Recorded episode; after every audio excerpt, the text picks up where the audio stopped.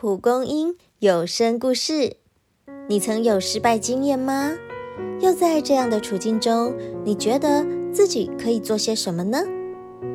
其实，在人生赛道上，不只有成功区和失败区，更多时候，人们身处于中间地带，等候新的契机到来。让我们透过以下两点，一起汲取成长的勇气，接纳自己，走出生命的阴霾。挫折并不可怕。一位知名艺术家因为幼时遭受家暴，不幸罹患精神官能症，开始产生幻觉。为了抒发日益增强的焦虑，每当这种情况发生，他都会把幻觉画下来。在绘画过程中，他终于鼓起勇气面对过去，用艺术创作说出难以启齿的故事。而当他带着作品参加艺术家联展时，独特的创作元素引起评论家的注意，渐渐打开知名度和艺术市场。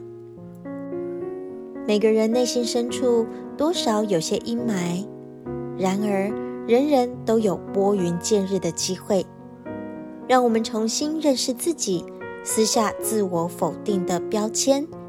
你会发现自己其实是身经百战、越挫越勇的卫冕者。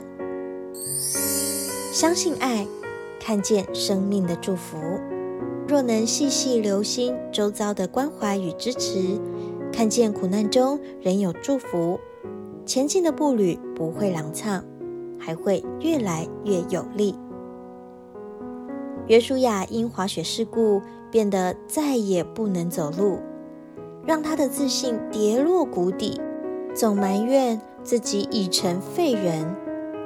某个夜晚，他伸手想拥抱睡着的太太，却摸着太太泪湿的脸庞，他才发现太太常因心疼而暗自饮气。却没有选择放弃。每次太太握着他的手说：“只要在一起，就会更容易。”那是多么坚定不移的爱呀！约书亚深深受到激励，他开始努力复健，帮忙分摊简单的家事，偶尔花点时间和太太一起细数每个微小的进步。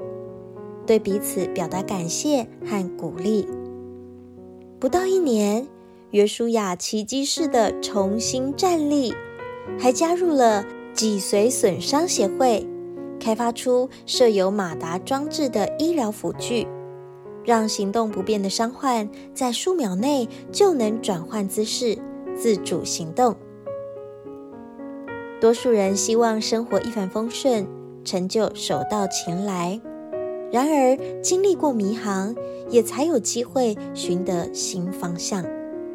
愿你也能拥抱失望的过去，体会当下的幸福，持守心中的盼望，在成败的摆荡之间，找回活跃而稳健的自己。